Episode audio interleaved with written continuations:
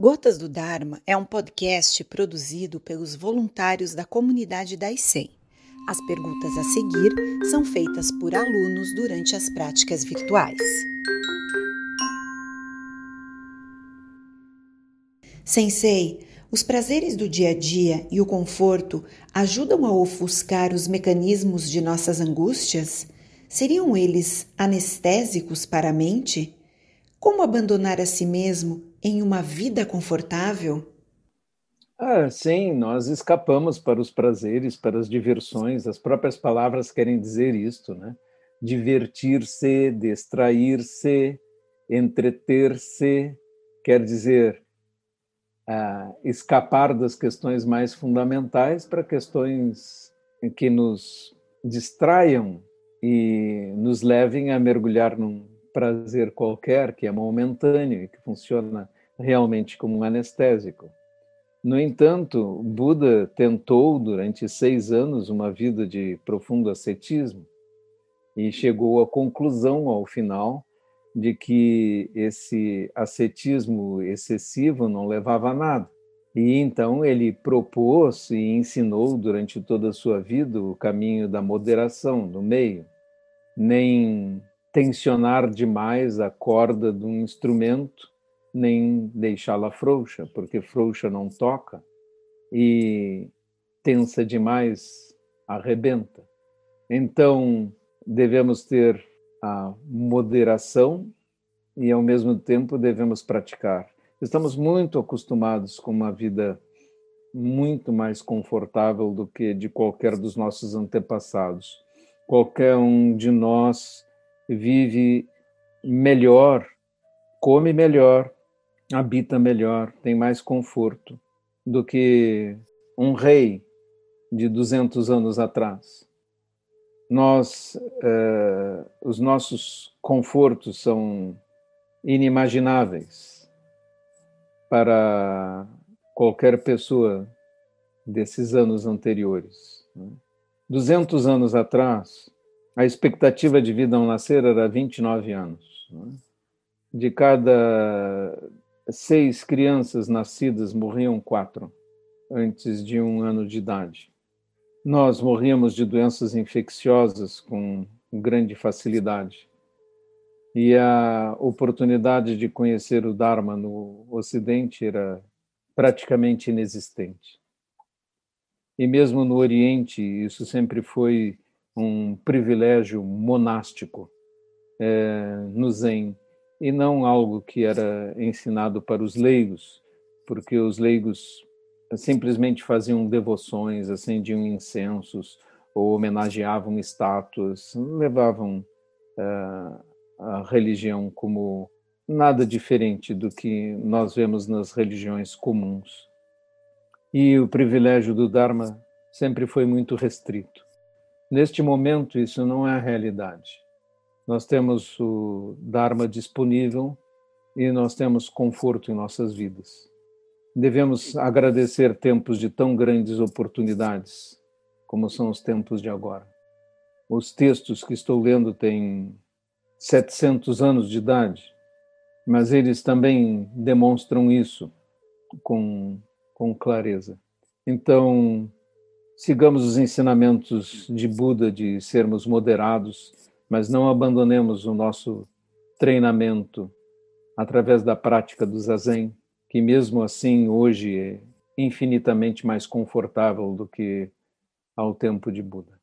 Quando eu estava em monastério de Sojiji Soin ou em Okoji também, os monges sempre dormiam no chão e dormíamos em em cima de tatames, que são especialmente duros para quem está acostumado com camas macias, como todos nós. E compreendendo como era a vida nos tempos medievais, em que os monges não tinham quartos separados e dormiam todos juntos, um ao lado do outro, em tatames, no próprio Zendô, que é exatamente como a prática que eu fiz em Sojiji Soin, eu e Monge Shudo. Então, podemos compreender é, como era a dura, dos, a dura vida dos monges do passado. mas não acreditemos que é o, o ascetismo que vai nos conduzir à iluminação, porque isso foi descartado por Buda 2.500 anos atrás. Sensei, há instruções para oferta de incenso? Algo a ser mentalizado? Alguém a quem oferecer? Não é necessário pensar nada, nem ofertar alguém, porque na realidade Buda morreu faz muito tempo e está extinto. Né? Nós colocamos sua estátua porque queremos lembrar do seu exemplo.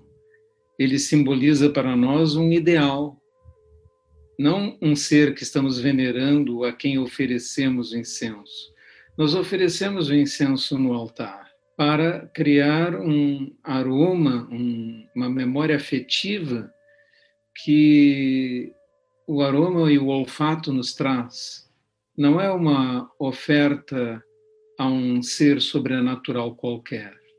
É um ritual que fazemos para nos ajudar na nossa prática. É isso que significa a vela, o incenso, as flores, todos são para nos lembrar coisas. A estátua de Buda para nos lembrar dele também. A água para nos lembrar que ele morreu desidratado e que se nós estivéssemos lá, nós lhe ofereceríamos água. É isso que devemos ter em mente. Monge Gensho, tenho dúvidas sobre a noção de karma. Entendo causas e consequências, mas não entendo como isso ocorre entre diferentes vidas. As diferentes vidas são uh, simplesmente provocadas pela existência de uma onda que é a onda do karma. É o karma que gera essas manifestações, esses seres. Não há nada carregando karma. Observe uma, uma onda em termos físicos, né? uma onda no mar. Ela não carrega água. A minha voz também aqui, ela não chega até vocês através de um meio físico, ela instantaneamente está aí na velocidade da luz, na realidade fez uma enorme viagem, mas que viagem é essa? Ondas eletromagnéticas viajaram mas nada as conduziu realmente. Elas se propagam, é assim que as ondas acontecem. Não há nenhuma dificuldade em ver o karma da mesma forma, como uma onda de energia que se propaga no universo e que vai provocando efeitos, consequências. E esses frutos do karma são as consequências que vemos. Você pode pensar o karma também como uma mera lei natural.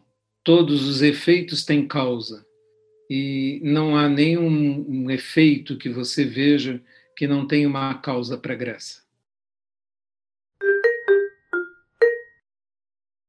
Sensei, ocasionalmente sinto sono durante a meditação, apesar de não me sentir sonolenta em outros momentos do dia. O que posso fazer para vencer o torpor? Primeiro, nós temos que compreender que esse torpor é resultado de um bom relaxamento. Né?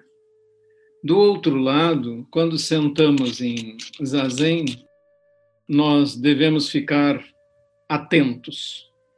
E por isso devemos manter os olhos abertos. E por isso devemos ficar bem eretos, bem direitos e colocar uma certa energia nesse ato de estar sentado. Esta energia às vezes é descrita como o espírito como um leão prestes a saltar, né? significando nossa mente como um leão prestes a saltar profundamente atento ao acontecimento do momento presente. E a cada momento que você começa a relaxar, corrija sua postura bem reta e direito, seu mudra, seus joelhos apertando o chão. Isso tudo vai ajudar você a ficar desperto. Se você ainda sentir sono, é porque você precisa dormir mais. Monge Gensho, de acordo com a ciência, quando nascemos já trazemos conosco marcas genéticas que afetam a nossa vida. De acordo com o budismo, nascemos com marcas kármicas de manifestações passadas que também afetam nossa vida. Ambas parecem ser ideias afins. É possível fazer alguma correlação entre genética e karma? Você só se manifesta nesse mundo com essa genética porque tem karma para isso. É simples, não é o contrário. Não é o seu karma que gera a sua genética, mas sim você está aqui como ser humano porque tem karma para ser um ser humano, né? Tem condições para ser um ser humano, o que já é um grande privilégio.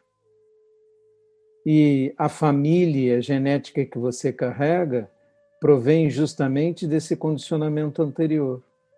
Porque você tem aquele condicionamento, você se manifesta dentro de uma família afim. Por isso, há bastante proximidade entre as pessoas nas mesmas famílias, no mesmo país, etc. Há um, uma certa correlação como se fosse aquilo que nós, de alguma forma, procurássemos. Sensei, a instrução para o zazen diz para não focar na respiração ou em qualquer outra coisa. Existe diferença entre estar consciente da respiração e estar focado nela? Não é necessário nenhuma das duas coisas, nem estar focado, nem ficar consciente da respiração. Deixe a respiração cuidar de si mesma, você não precisa cuidar dela. Você vai respirar. Seu coração também vai bater, não precisa se preocupar em fazer seu coração bater, não é? Eu já uh, tive alunos que me perguntaram: "Ah, eu tenho medo de quando estar dormindo me esquecer de respirar". Você não precisa não precisa ter essa preocupação. O corpo tem mecanismos para tanto. Então, nem precisa estar consciente, nem precisa estar focado. Monge Gensho, qual a melhor maneira para atravessarmos grandes dificuldades? Há um provérbio budista que diz que nós uh, andamos sobre o teto do inferno, não é? É, quando você tiver grandes dificuldades, continue andando, a vida vai se mostrar a cada passo grandes dificuldades, grandes oportunidades. O que nós não podemos ficar é simplesmente olhar para as dificuldades como se fossem insuperáveis. Na verdade, todas elas passarão de alguma forma. E se elas não passarem, também o problema está resolvido. É? Uma vez um mestre Zen me perguntou: o que você faria? Você está sentado no meio de quatro montanhas, uma à sua esquerda, outra à sua direita, uma à sua frente, uma sua... atrás de você. E as quatro montanhas começam a cair sobre você. O que você faz? E a resposta é permanecer bem sentado, não é? Elas vão cair mesmo, então vou aceitar isso. Sensei, como deve ser a relação de nós conosco mesmos? A melhor ideia é esquecer de nós mesmos, não é?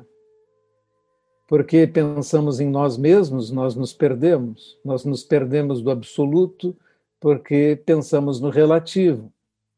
Pensamos em nós mesmos, nós individualmente, e por isso não enxergamos a solução de todas as coisas. Porque pensamos em nós mesmos, carregamos todos os ônus de nós mesmos. Os sentimentos de posse, as angústias, a raiva. Pensamos nas dificuldades, temos ciúme, só porque pensamos em nós mesmos. Se você esquecer de você mesmo, estará livre. Por isso, aquela pergunta do discípulo que pergunta para o mestre: como faço para me livrar desse mundo de sansara, de sofrimentos, perambulações, é, dificuldades, é, sentimentos, para lá e para cá. Como faço para me livrar de tudo isso? E o mestre perguntou: Quem te prendeu? Monge Gensho, a comunidade zen budista se envolve em ações de voluntariado, ajuda ao próximo e aos mais necessitados, por exemplo, distribuindo comida a pessoas em situações de rua, campanhas do agasalho, etc. Ou isso é algo que devemos fazer individualmente? Tanto você pode fazer individualmente, como pode organizar na sua comunidade uma ação qualquer desse tipo. Basta escrever o projeto, dizer de onde vai conseguir os recursos e conseguir motivar outras pessoas para agirem junto com você. A comunidade budista em todo o mundo tem ações assim, dos mais diversos tipos, mas sempre vai depender da iniciativa de alguém que se propõe a realizar tal coisa e que se propõe a trabalhar para isso. Se você tem essa motivação, Comece a escrever seu projeto e a propor como vai executá-lo. Sensei, meditando em meu quarto com a janela aberta, um morcego entrou pela primeira vez em 43 anos que moro no mesmo local. Haveria algum significado nisso? Sim, tem o significado de que em 43 anos, apenas uma vez um morcego entrou em seu quarto. E isso significa que é um acontecimento estatisticamente raro e é interessante ser registrado.